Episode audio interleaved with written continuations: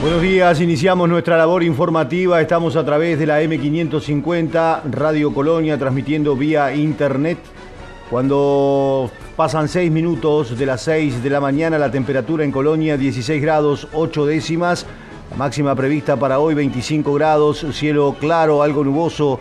Para mañana sábado, eh, sábado 10, 12 la mínima, 18 la máxima. El cielo estará cubierto con algunas precipitaciones y baja probabilidad de tormentas. El domingo la máxima prevista 17 grados en la República Argentina, en Capital Federal a esta hora. 15 grados, una décima la máxima para hoy, 23 grados. Mañana sábado, cielo nublado con 11 de mínima, 18 la máxima y hacia el domingo 7 la mínima, 17 la máxima. Situación que irá en aumento hacia el día lunes y martes con algunas precipitaciones que se anuncian para el inicio de la próxima semana, según el pronóstico extendido algunos de los títulos de los temas que estaremos desarrollando en esta jornada. Finalmente cerca de 800.000 firmas se entregaron contra la ley de urgente consideración. La situación fue mm, anunciada por la central sindical pit y la Comisión Pro Referéndum cerca del mediodía de ayer y a medida que fueron llegando los embarques se realizó una entrega ante la Corte Electoral con caravana de personas que se sumaron al paso del vehículo que transportaba las cajas con las firmas. Ahora será la Corte Electoral la que estará determinando precisamente si eh, tienen validez estas a los efectos de hacer la convocatoria correspondiente. La calle Pou recibe respaldo de Brasil para avanzar en acuerdos por fuera del Mercosur. El día que la ciencia se vistió de gala y el GACH bajó el telón, la despedida del grupo asesor científico honorario, con algunas ausencias en lo que fue el acto que se celebró en la jornada de ayer. Entre alusiones históricas y triunfalismo, militantes contra la LUC llegaron casi a 800.000 firmas.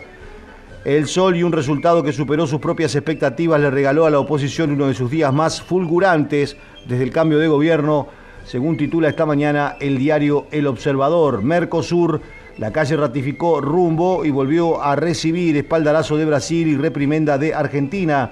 Previo a la cumbre, el gobierno brasileño transmitió a las autoridades uruguayas que lo respaldaría en sus planteos. El gobierno considera que ese aval de Bolsonaro es respaldo suficiente para avanzar en conversaciones con países ajenos al bloque. Homenaje al GACH con tendencia prometedora de la pandemia, sin olvidar que resta bajar varios escalones en un acto discreto y con escasísima presencia de la oposición. El gobierno agradeció a los científicos por su trabajo y su aporte. También hubo algunas manifestaciones fuera de las instalaciones del SODRE en repudio a la actuación de este grupo. Los antivacunas se manifestaron en eh, acto que también tuvo sus expresiones eh, de repudio hacia los integrantes del GACH. La calle Pou dijo la ciencia no puede ser más ajena al diario trabajo de los gobernantes. El homenaje eh, tuvo al presidente agradeciendo a los científicos, entregó a los coordinadores del GACH el premio Presidencia de la República y la contracara, como decíamos, fueron los antivacunas que se manifestaron frente al SODRE durante este homenaje con consignas como asesinos y algunos, eh, algunas manifestaciones eh, antisemitas también que fueron repudiadas por la gran mayoría de los uruguayos. Dijo Radi, la ciencia es un derecho humano que como sociedad ejercíamos escasamente. Son los temas que destaca la prensa uruguaya en esta jornada, temas que estaremos desarrollando en este panorama de noticias. En la República Argentina, Infobae titula Vacunas, el gobierno apura la firma de contratos con laboratorios de Estados Unidos para destrabar las donaciones. La Nación, en su título principal, el futuro amenaza el presente del oficialismo. Clarín titula, el gobierno prorrogará cuatro semanas las restricciones y ampliaría el cupo de viajeros progresivamente, mientras que en Noticias Argentinas en su portada tiene como destacado Bolivia acusa a Macri de haber enviado material bélico para apoyar el golpe de Estado contra Evo. Son los temas destacados en esta jornada. Pasan 10 minutos de las 6. Comunicate con nosotros por WhatsApp. 598-092-560-565 o al 598-092-338-126. Los sábados, los sábados, a partir de las 18, un duende acompañará tu tarde. Un clásico de la radio. Multitemático, divertido, solidario, con grandes invitados y muy buena música. Aquí, en AM 550, llega El Duende. Guillermo Petruccelli. Blins, suministro de personal, portería, limpieza, hotelería y gastronomía. Por consultas 099-577-533 o info arroba blins.com.uy. Veo las cosas como son. Estés donde estés. Todos los días de 17 a 18 pone AM550 que tu vuelta a casa va a ser más divertida. Grandío y el Profe Pellegrini te acompañan con la mejor información y otra mirada de la actualidad. Gritalo. Por AM550. Cuando decimos que somos una pickup de campo, queremos decir de todos los campos. Chevrolet S10, hecha para la vida real, donde la vida real te encuentre. Transmite CW1 AM550. 550. La radio del Río de la Plata. Comenzamos con las noticias, 6 de la mañana, 12 minutos. Cantidad de casos activos disminuyó a 9.088. Ayer fueron analizadas 10.027 pruebas para la detección de COVID-19 que permitieron identificar 653 casos nuevos de la enfermedad, según informó el SINAE. Actualmente hay 9.088 casos activos, 174 de ellos en centros de cuidados intensivos. En la jornada fallecieron 24 personas. Como decíamos en los avances, la Comisión Pro Referéndum recolectó 797.261 firmas, según dieron a conocer en el momento de la entrega de la cantidad correspondiente. En algunas informaciones también se hablaba de superar las 800.000, pero en definitiva para la Comisión Pro Referéndum son 797.261. Así fue dado a conocer tras la entrega de las rúbricas a la Corte Electoral. El próximo lunes la Corte Electoral dará inicio a la numeración de las papeletas con las firmas, según lo informó Analía Piñeirúa, representante de la Corte Electoral, donde este será el proceso para eliminar aquellas que estén duplicadas. El lunes comienza la etapa que, se denomina de numeración. Se numeran una por una cada una de las de las papeletas y luego eh, comienzan a ingresarse cuando eh, haya culminado esa etapa que va a llevar unos días, ahí eh, comienza el ingreso de, los nombres a y los datos al sistema que es el que se encarga de eliminar las que estén duplicadas o aquellas que tengan errores en, la inscripción cívica, o sea, el serie y número de la, de la credencial. Este, bueno, después se separan las papeletas que no están completas, o sea, aquellas a que le- los que le falta alguno de los datos este, que la ley requiere, que, deban este, eh, contener la, la- la papeleta,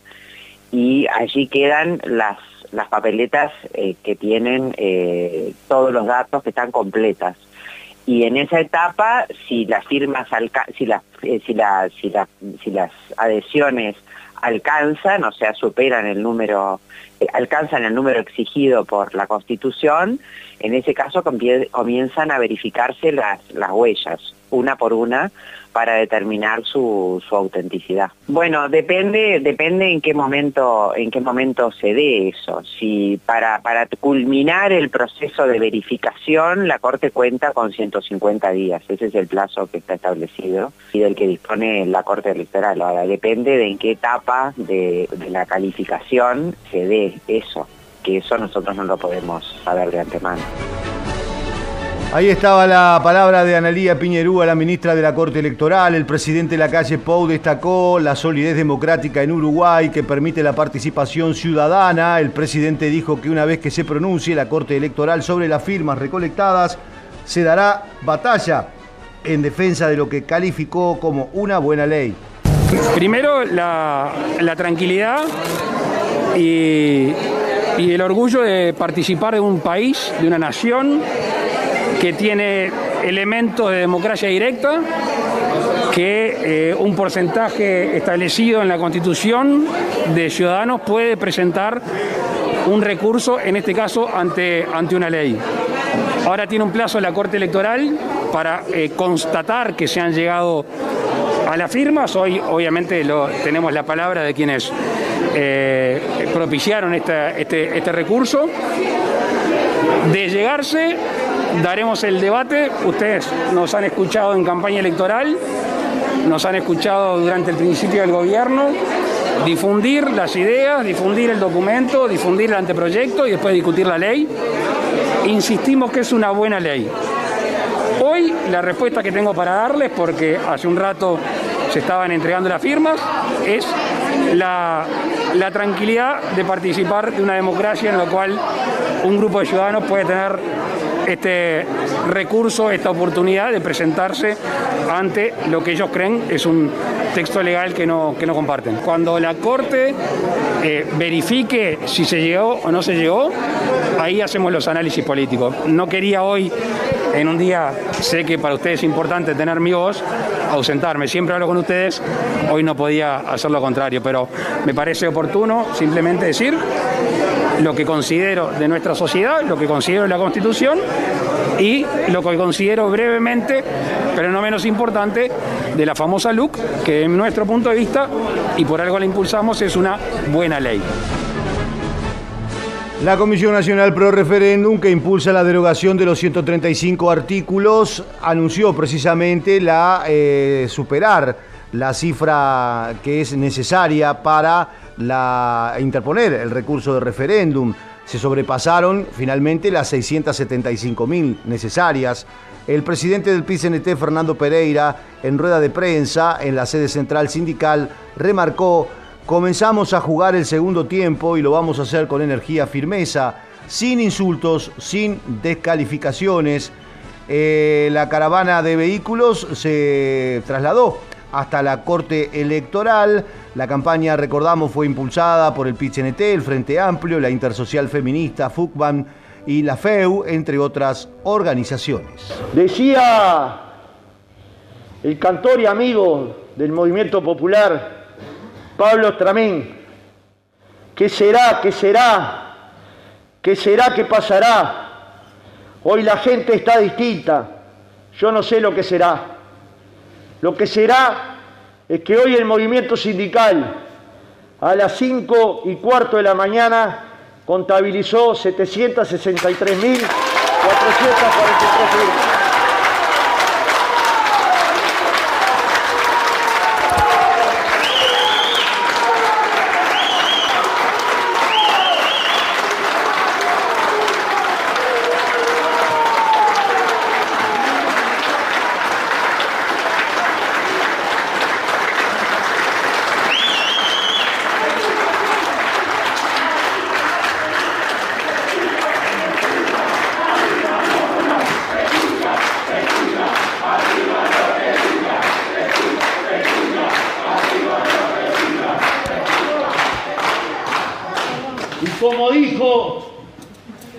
Compañera de la FEB, habrá referéndum, porque le damos el vaso.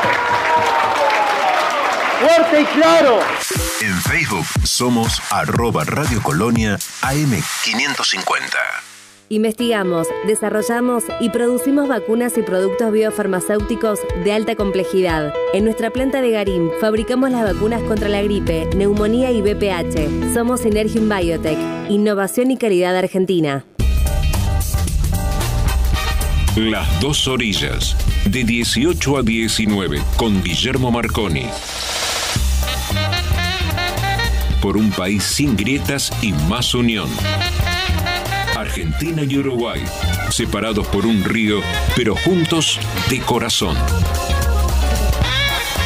Las dos orillas, de lunes a viernes, de 18 a 19, por AM550.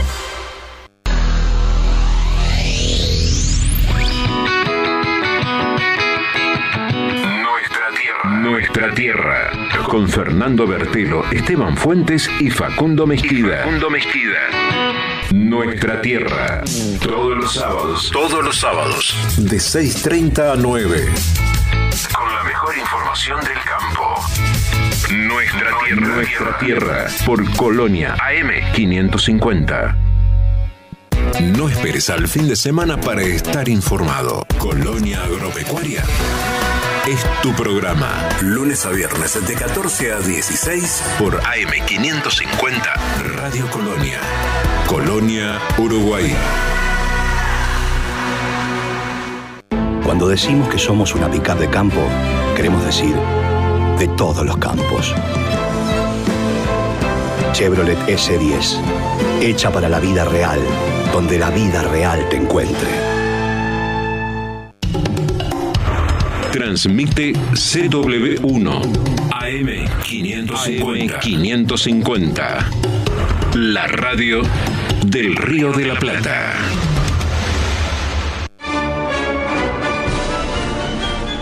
Uruguay cree en el Mercosur, en la regla del consenso y así ha actuado, aseguró el presidente Lacalle Pou. Luis Lacalle Pou participó de forma virtual de la cumbre de jefes de Estado del Mercosur, Estados asociados e invitados especiales que se desarrolló ayer. En su intervención, el mandatario reivindicó la vocación de integración y de apertura de Uruguay y su creencia en el consenso. Aseguró que todas sus acciones se realizan dentro del marco jurídico vigente del bloque. Tras saludar a los participantes del encuentro realizado en el Museo Bicentenario de Casa Rosada y que encabezó el presidente argentino Alberto Fernández, la calle Pou recordó la vocación integracionista histórica de Uruguay. En primera instancia, saludar al presidente Fernández y su equipo por el trabajo realizado en estos meses. Meses complejos, como aquí se ha dicho, por tener que hacer el trabajo virtual, por tener que hacer muchas cosas que requerirían de reuniones presenciales. También el saludo y desde ya ponernos a las órdenes del presidente Bolsonaro en estos meses que le quedan por delante de presidencia pro tempore. Ustedes saben, no es nuevo, nuestro país tiene vocación de integración. Nosotros, este lugar del mundo fue región antes de ser Mercosur. Y teniendo procesos bilaterales y después multilaterales, empezamos a cooperar entre nuestras naciones. Integración económica, integración social e integración física. Sobre la integración física aquí recién se hablaba y hacía hincapié el presidente Abdo. Nosotros tenemos particular interés con los países integrantes del bloque. Estamos mirando con atención el tema de la hidrovía Paraná-Paraguay. Tenemos la decisión de avanzar con el gobierno argentino en la hidrovía del río Uruguay, sabiendo que también hay un interés del sur brasileño en esta hidrovía. Tenemos la intención de avanzar en la hidrovía de las lagunas, al este de nuestro país. Obra de infraestructura que se van a realizar en territorio brasileño, pero que va a ayudar a nuestros productores, a nuestra carga, a tener una salida al mundo, seguramente en este caso por un puerto brasileño. El presidente uruguayo dijo, nuestro país tiene vocación aperturista, como Mercosur tiene vocación aperturista, subrayó. Queremos integración física y seguramente avancemos con la Argentina a raíz de una aprobación por parte de la CARU del puente Bella Unión Montecaseros, que también va a facilitar el tránsito al Brasil. Tenemos, de- vocación de ser un puerto de salida al mar de la República Hermana del Paraguay, ya sea el principal o el accesorio. Tenemos que trabajar en los pasos de frontera, tenemos que unificar los pasos de frontera, tenemos que trabajar en políticas de frontera. Lo hemos hecho muy bien durante la pandemia en la zona de Libramento y Rivera con el Brasil. Tenemos que empezar a pensar cuando las fronteras se abran, cuando la mayoría de nuestros pueblos estén inmunizados. Ese tránsito natural entre nuestros países que hoy tiene las fronteras cerradas debido al COVID. Nuestro país tiene vocación aperturista.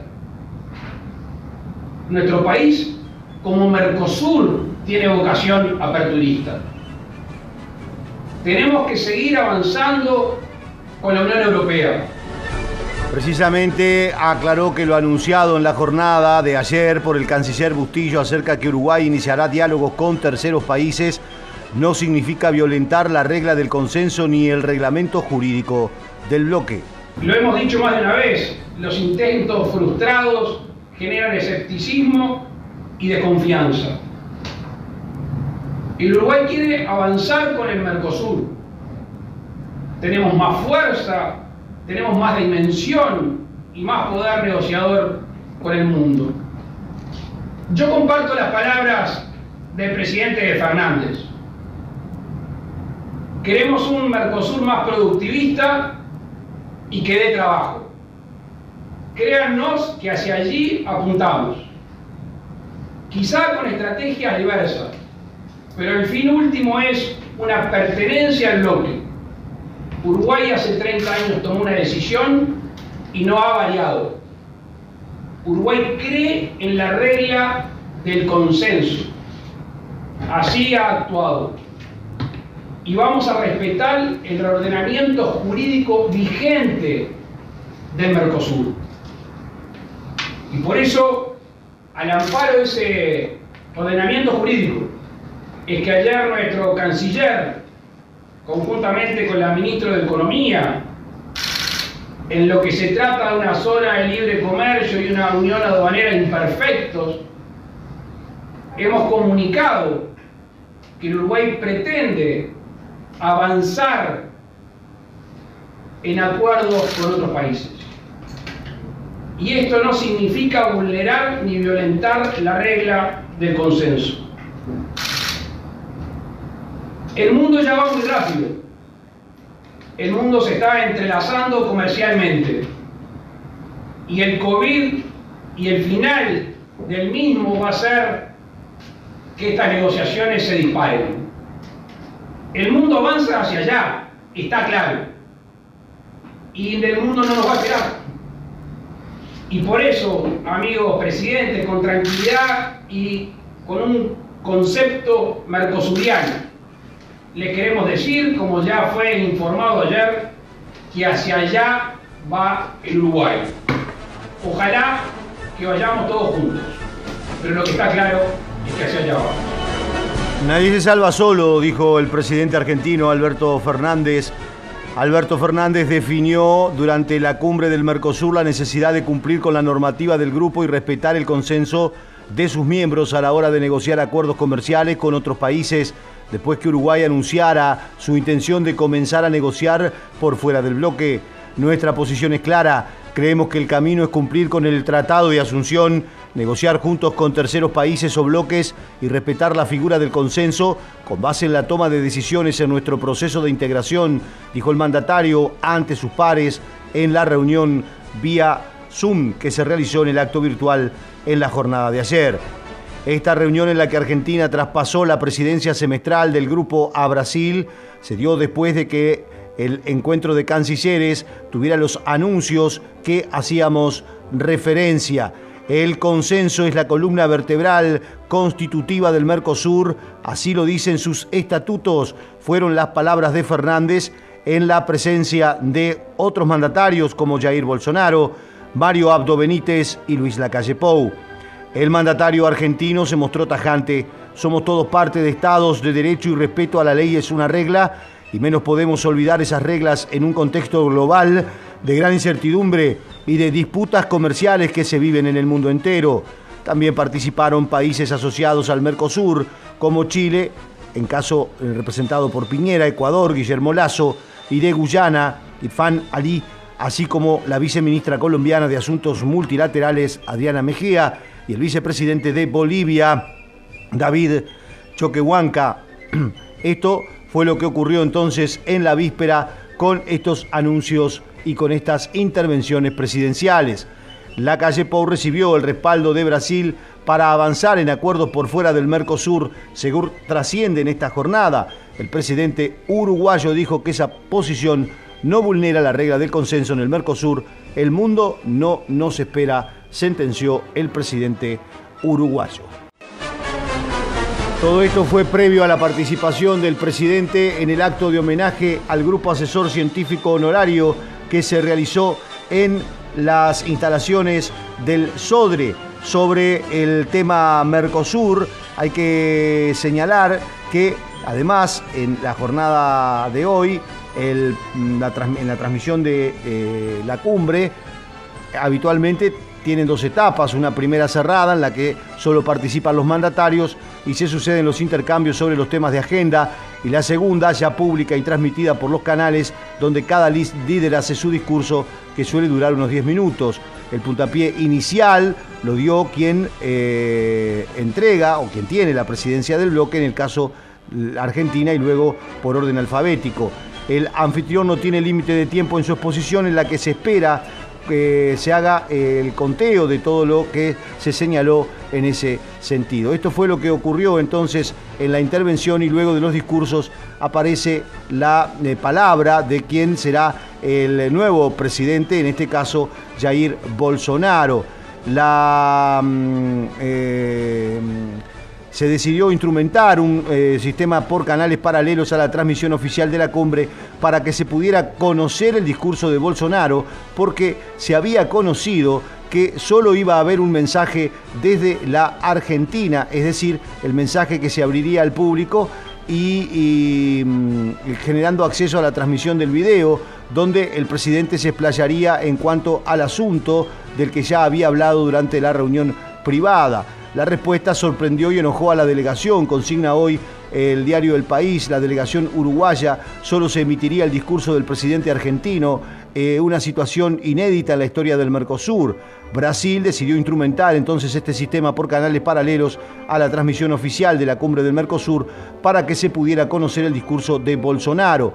Uruguay decidió lo mismo y montó un operativo para transmitir las palabras de la calle Pou. Esto se hizo de apuro y hubo evidentes fallas técnicas y se lo pudo ver en vivo al presidente, pero a veces no se escuchaba el audio. Situaciones que se generaron entonces en esta reunión de mm, Mercosur en la víspera. Hacemos una pausa y después nos metemos en el homenaje al Grupo Asesor Científico Local. Seguinos en Instagram, Radio Colonia. Y cuando llega Marcelo, me late el corazón. ¿Cómo te va, Benedetto? ¿Cómo te va, Benedetto? Soy Marcelo Benedetto. Es el momento de no perderse de 12 a 14. ¿Cómo te va, Benedetto? ¿Cómo te va, Benedetto? De lunes a viernes, de 12 a 14, por AM550. ¿Cómo te va, Benedetto? Los sábados de 11 a 12, Portal Agropecuario. Una mirada diferente para conocer la producción, la comercialización, la industria y los mercados de alimentos de la Argentina. Con Horacio Esteban, Portal Agropecuario, por AM550. Cuando decimos que somos una pickup de campo, queremos decir de todos los campos. Chevrolet S10, hecha para la vida real, donde la vida real te encuentre. Transmite CW1 AM550. 550. La radio del Río de la Plata.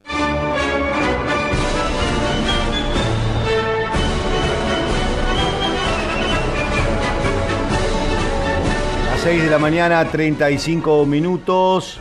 Decíamos antes de irnos a la pausa que el gobierno agradeció la tarea del grupo asesor científico honorario por su contribución ante la pandemia de COVID-19. El acto se cumplió en el Sodre con la presencia del presidente de la calle Pou. El GACH supone un, grupo, un Dream Team, un, un equipo soñado, muchos de los cuales conocíamos y otros tantos recién nos saludamos en el día de hoy. Un grupo de las diversas vertientes científicas que de un día para el otro tuvieron que trabajar con un elemento desconocido. Un grupo que además generaba material para aplicar de inmediato. Aprendimos la palabra curado de la boca de Rafael Radi. Ese material era curado medio de las apuradas, porque la urgencia era parte de lo que se le requería al grupo. Un grupo asesor, y creo que esta fue la parte más tirante y más compleja, porque el grupo de científicos de las distintas ramas, acostumbrados a su ecosistema, conformaron un grupo con gobernantes, con los que tenían que tomar las decisiones y hacerse responsables. Y los tres, tanto Fernando, Rafael como Henry, hablaron del respeto. Y obviamente para el que toma las decisiones el respeto a quien asesora no solo trae aparejado el respeto, sino también el agradecimiento. Pero el respeto del científico que por tratarse de la materia que conoce, sabe que sabe más que el que está asesorando, por algo lo hace, también para nosotros era muy importante. Y obviamente que se fue generando, además de respeto, afecto. Afecto que se demuestra en los tiempos más complejos. Afecto y respeto que se demuestra cuando hay alguna tensión propia de las relaciones humanas y de este tipo. Un grupo asesor científico ha quedado ya meridianamente clara que la ciencia no puede, hacer, no puede ser más ajena al diario trabajo de los gobernantes, en sus más variadas ramas. En este homenaje el presidente habló de los momentos donde se compartían decisiones o no. El servicio era a la patria, a la nación, a quienes representamos, dijo el presidente, y recordó la canción que decía, si la patria me llama, aquí estoy yo. Y un grupo honorario. Honorario no solo de que no había o no hay una retribución. Algunos de los científicos me mirarán y dirán, hay lucro cesante, es cierto. Honorario de honor. Honorario de servir a la patria. Aquella canción que tantas veces entonamos. Si la patria me llama, aquí estoy yo. Y todos y cada uno de los científicos en su lugar, los que más salían en la tele y en las fotos y aquellos que quizás pasen inadvertidos, sintieron ese llamado de la nación, del país a través del gobierno. Compartiendo o no compartiendo ideologías, compartiendo o no compartiendo decisiones, compartiéndonos muchas cosas. El servicio era a la patria, a la nación, a quienes nosotros representamos. Hasta aquí creo haber hablado en nombre de todos los orientales, en nombre de todos los uruguayos. Pero quiero tomar una pequeña licencia, que es hacer un reconocimiento especial a Henry, a Rafael y a Fernando. Hace pocos días firmé una resolución en la cual le vamos a entregar el premio de la presidencia de la República, cosa que si me permiten le voy a hacer en este momento. También el presidente eh, manifestó su agradecimiento al presidente del Banco de Previsión Social, Hugo Dizio, quien fue quien sugirió al inicio de la emergencia sanitaria que un grupo de científicos asesorara al gobierno. Los tres coordinadores del GACH hablaban de, de fechas. Y vale recordar que desde el 13 de marzo el Poder Ejecutivo declaró la emergencia sanitaria y sigue vigente. Hoy hacemos una, una breve pausa Y esa vigencia la relataba bien Rafael en la etapa que hoy estamos, que no significa que permanezca, mejor dicho, que no significa necesariamente que vaya a mejorar. Una vez más, las conductas nuestras van a ser quienes determinen las nuevas acechanzas que nos trae esta pandemia y sus consecuencias. Y en este, en este alto quiero hacer un, poco de la, de la, historia no conocida, de la, que pasó atrás de los telones. Yo no vi a Hugo Dillo, ¿está Hugo? ¿Dónde está Hugo? Allá, siempre al fondo. Cuando, cuando se empezó a desarrollar la pandemia, cuando llega al Uruguay, ese 13 de marzo, a los pocos días, cuando el Ministerio de Salud Pública estaba tomando cartas en el asunto, Hugo Dillo se acercó para sugerirnos que un grupo de científicos nos asesorara.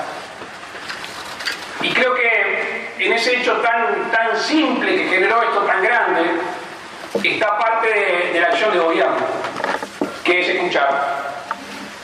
Y escuchar a los que saben en su momento, que muchas veces no pasan no solo por, por no quererlo, sino la vertiginosidad de las acciones del mundo moderno lleva a no tomarse ese tiempo. Rafael Radi agradeció la labor de todos los científicos por los 90 documentos presentados a las autoridades y a la ciudadanía efectuados durante la emergencia sanitaria, al gobierno por honrar las condiciones de asesoramiento acordadas con el presidente basadas en los conceptos de independencia y autonomía. La pandemia nos alertó sobre un derecho humano que estábamos ejerciendo escasamente, el derecho a la ciencia, subrayó y resaltó el honor que significó la convocatoria. Para nosotros es un honor esta convocatoria en el Auditorio Nacional del Sodre de la Reta, lo que es coronada con la presencia de todos ustedes. Del primer contacto que recibí desde el Gobierno Nacional, el primero de abril de 2020, con el objetivo de constituir un equipo científico que pudiera asesorar en relación al devenir de la pandemia de COVID-19, hasta el presente han pasado más de 15 meses. La estrategia planteada por el GACH ante la incertidumbre y la parálisis de actividades para el retorno a la normalidad se estructuró en función de cuatro preceptos definidos como progresividad, regulación, monitoreo y evidencia, los cuales resultaron ser guías firmes en el trabajo de asesoramiento por parte de todo el equipo. Es así que desde la coordinación del GACH queremos dar gracias y reconocer públicamente a nuestros colaboradores con los que conformamos un valioso equipo de 60 personas en variadas disciplinas científico-técnicas que cubrieron el área de salud y el área de datos y modelos. Ese numeroso equipo trabajó durante 15 meses en forma permanente, con compromiso, calidad y esmero. Se generó una dinámica de trabajo permanente, de múltiples reuniones, intercambios, generación de borradores, correcciones, discusiones, nuevos borradores, hasta llegar a los documentos en su formato final curado que presentamos a las autoridades nacionales en forma escrita y oral y luego a nivel público en el sitio de GACH alojado en la página web de la Presidencia de la República. En este tiempo se generaron unos 90 documentos que abordaron diferentes aspectos en relación a la prevención, mitigación, diagnóstico, tratamiento y vacunación en relación al COVID-19, el análisis de datos y proyecciones sobre la evolución de la epidemia, así como el impacto sobre eventos no COVID y las secuelas post-COVID. Este trabajo fue realizado en forma interdisciplinaria en un ambiente fértil de intercambio académico y camaradería, bajo condiciones no usuales en el quehacer científico para la jerarquización, análisis, síntesis y transferencia de evidencia que fueron impuestas por la situación de la emergencia sanitaria. Fernando Paganini resumió el trabajo del área de modelos y ciencias de datos que reunió a matemáticos, físicos, epidemiólogos, biocientíficos y estadísticos. Pero mi propósito principal en estas palabras va a ser el reconocimiento de los aportes del área de modelos y ciencia de datos de GECACH. Será un apretado resumen y me disculpo de antemano por las omisiones. Es imposible reflejar en unos pocos minutos la entidad del trabajo realizado. Reunimos a un grupo ecléctico de especialidades, matemáticos, físicos, epidemiólogos, biocientíficos, ingenieros, estadísticos. Todos tenemos en común la expresión de la evidencia científica en el lenguaje de números y ecuaciones. En medio de un diluvio de datos sobre la pandemia que aparecía aquí en todo el mundo, nuestro mandato era sacar conclusiones cuantitativas para guiar la toma de decisiones y los plazos eran perentorios. Sabíamos que estábamos ante un fenómeno inestable, similar a un incendio forestal. Al principio se propaga exponencialmente, lo cual solo puede evitarse a partir de una combinación de enfriamiento general de la actividad y el aislamiento rápido de los brotes. El desafío era complementar estas intuiciones con indicadores y modelos cuantitativos lo más fieles posible. Convocamos primero a seis personas a coordinar conmigo el área, buscando la calidad científica y también humana. Con Ernesto Mordecki y Andrés Ferragut nos une una larga relación. A Javier Barrero y Federico Lecumberri los conocía en menor profundidad. A Maine Fariel y Juan Gil los conocía ahí mismo en las frenéticas conversaciones iniciales. La elección resultó muy acertada y estoy muy agradecido a este grupo, pilar que sostuvo nuestro asesoramiento en este año largo. Las dos horas semanales de Zoom fueron sin falta hasta la semana pasada, incluyendo el primero, la, del, la del primera de enero. El WhatsApp diario intenso. Aunque nuestro trabajo quedó reflejado en varios informes, esto no le hace justicia al seguimiento permanente que se hizo de la coyuntura, comunicado continuamente al grupo de gobierno. Por su parte, Henry Cohen relató el trabajo efectuado junto al gobierno, una tarea que cultivó el afecto que suele surgir en momentos difíciles de la vida, dijo.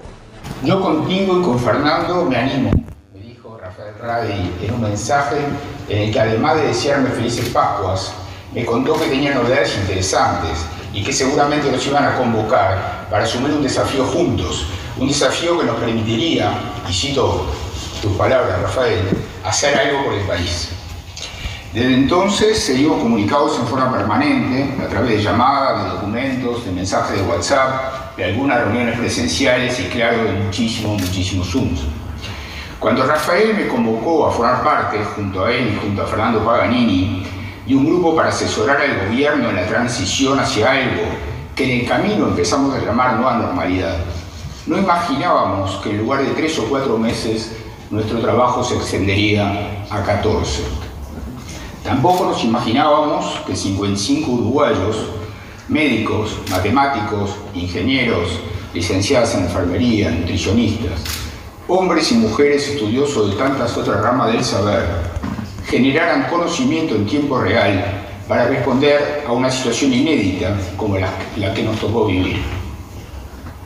Y menos que dedicaran cientos de horas a crear casi 90 documentos, a reunirse innumerables veces, a discutir, a dialogar, a pensar de qué manera podríamos navegar mejor esta pandemia. Tampoco imaginábamos que estableceríamos un vínculo de asesoramiento permanente con el gobierno en una relación que sin perder la independencia de las partes, echó raíces en el respeto y cultivó el afecto que suele surgir en los momentos difíciles de la vida. En medio de la incertidumbre, la ciencia uruguaya se esforzó por aproximarse a la verdad, por generar la evidencia que nos guiara en un amplio proceso de aprendizaje sin respiro, pero con un anhelo, que el tiempo se detuviera para poder observar, entender, concluir. El aprendizaje implicó un desafío constante, porque tal como lo ha explicado Rafael, nuestro capitán, en este asunto del diálogo entre ciencia y política, decía el profesor Ray, los científicos nos vimos enfrentados a una nueva tensión, que es trabajar a alta velocidad. Nosotros estamos acostumbrados a manejar a velocidad crucero, por lo que la velocidad de nuestras acciones se tuvo que triplicar o cuadriplicar. en nuestra sociedad, a salvo de guerras y de catástrofes naturales, un virus nos cambió la vida y nos puso en riesgo a todos y cada uno de nosotros. Pero vano hubiera sido este proceso, en el que lamentablemente todavía estamos, si nuestra sociedad no hubiera cambiado. Yo estoy convencido de que hoy somos diferentes. Seguimos en Twitter. Twitter. Arroba Colonia AM550. Pasa en el campo pasa por AgroLink Radio. AgroLink Radio. De lunes a viernes, a partir de las 16 en AM550 Radio Colonia. AgroLink Radio.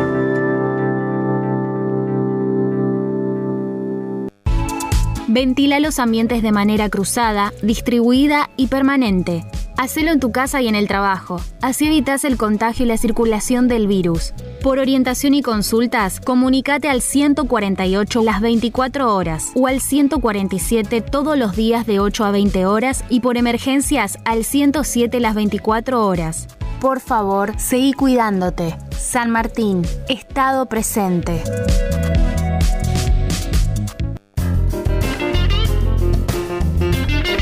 De 9 a 12 llega Hola Chiche por AM 550. Hola Chiche. Todos los días en AM 550 la mirada aguda de Chiche Helblum te cuenta la actualidad. La gran mañana de Chiche de 9 a 12 por AM 550. Transmite CW1 AM 550. La radio del Río de la Plata. Faltan nueve minutos para las 7 de la mañana. El Poder Ejecutivo presentó lineamientos para la novena ronda de negociación colectiva de salarios.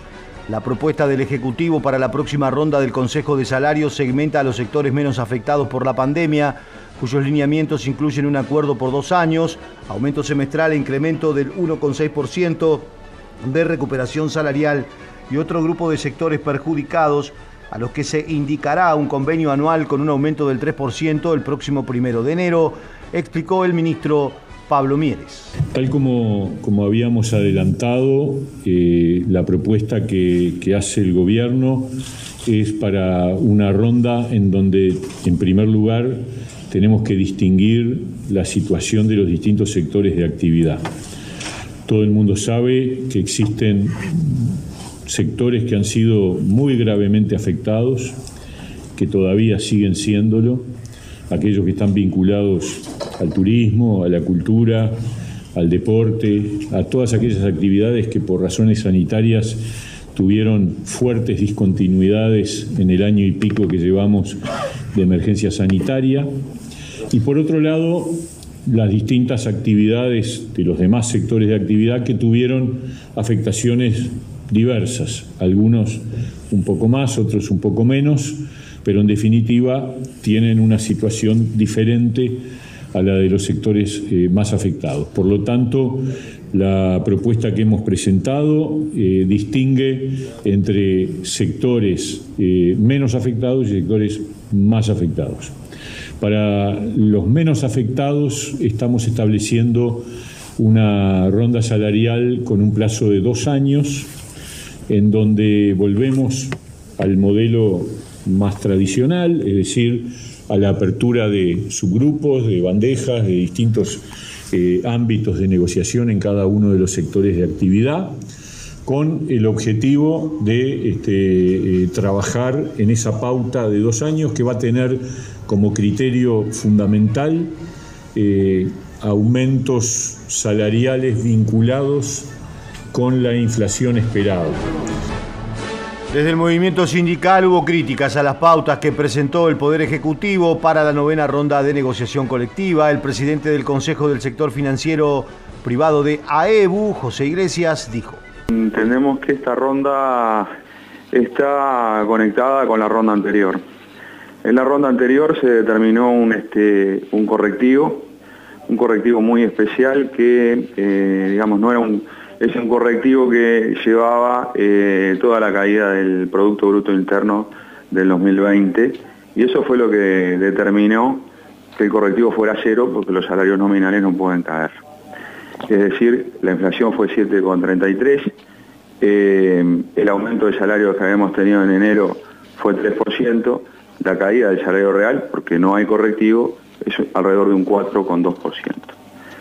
Eh, ese correctivo, esa, esa, caída del salario real eh, es, la que, es la que determinó que el sector privado, este, para varios de los sectores del sector privado, nosotros hayamos emprendido un, conflicto el año pasado y hayamos llegado a un acuerdo este, con este, la Asociación de Bancos Privados y varias empresas eh, básicamente de los subsectores tarjetas y procesadoras de tarjetas, este, donde, eh, bueno, el, digamos, el destino es otro, nosotros vamos a estar recibiendo este, una, eh, una parte de ese correctivo a partir del 1 de julio, vamos a tener un aumento en septiembre y posteriormente digo, vamos a tener eh, otro aumento más en enero, con lo cual estamos protegiendo el salario real. Pero quedan un conjunto de, sectores que han quedado este, bueno, eh, sujetos a, esta definición de un correctivo que implica una caída de salario real en muchas actividades donde nosotros creemos eh, hay, hubo actividad y hubo ganancias como para eh, revertir esta situación. Y los lineamientos que se están presentando en este momento creemos no son consistentes, no, son, no dan seguridades a los trabajadores en el sentido de que se comience a recuperar es el salario real perdido. Fabio Riverón, dirigente de FUESIS, afirmó que la propuesta del gobierno es insuficiente. A priori nosotros creemos que en realidad eh, los lineamientos se vuelven a quedar cortos, sobre todo con algunas cuestiones que se habían planteado en el momento que nos habían convocado para el convenio puente, pero, pero bueno, veremos en realidad si, si es como se dijo ayer, que estos son los lineamientos y no hay posibilidades de hacer modificación desde el ámbito superior tripartito, o bueno, o a partir del 19 hay, hay una posibilidad de una instancia de, hacer algún cambio. Nosotros ahí es donde le encontramos algunas dificultades. Por ejemplo, los protocolos de no establecen que hay empresas que no han tenido impacto en la pandemia. Plantea que todas las empresas en mayor o menor medida tuvieron impacto. Nosotros con esa evaluación discrepamos, creemos que hay sectores que, concretamente no tuvieron impacto en la pandemia y facturaron igual o más. Entonces, me parece que eso, de eso nos parece que debió haber sido contemplado en, un párrafo distinto en realidad al resto. Después nos preocupa en realidad porque nosotros creemos que la negociación colectiva en el Uruguay está bien como está desarrollada, como, está, eh, como ha sido históricamente en realidad, que es una negociación colectiva por sector. Esa situación de evaluar por empresa nos, nos deja pensando si en realidad lo que se está intentando es una, una negociación por empresa y salir de lo sectorial. A eso nuestra respuesta va a ser concreta, va a ser que no. La negociación colectiva en Uruguay es por sector, independientemente de, que haya empresas que tengan situaciones particulares que atender y ver en realidad. Y, bueno, cuestión de eso de que se contemple los puestos de trabajo. Nosotros lo venimos diciendo desde hace un buen tiempo. Creemos que el convenio puente llevaba una situación de, pérdida salarial para nosotros, como contrapartida una situación donde se daban determinadas o se intentaban dar determinadas garantías para el empleo. No pasaron ninguna de esas cosas, ¿no? El salario se perdió, el empleo se perdió, eh, creemos que en los lineamientos lo que hay es una declaración de cuidado del empleo, pero no hay eh, pautas firmes en realidad que lleven no solamente a la mantención del empleo, sino mucho menos a la generación del mismo. Entonces, esas son como eh, evaluaciones primarias que los lineamientos nos dejaron un poco rondando la cabeza. Llegamos al final, estamos a un minuto de las 7 de la mañana, continuamos junto a la programación de la M550, nosotros y el encuentro con las noticias a través de nuestros flashes informativos.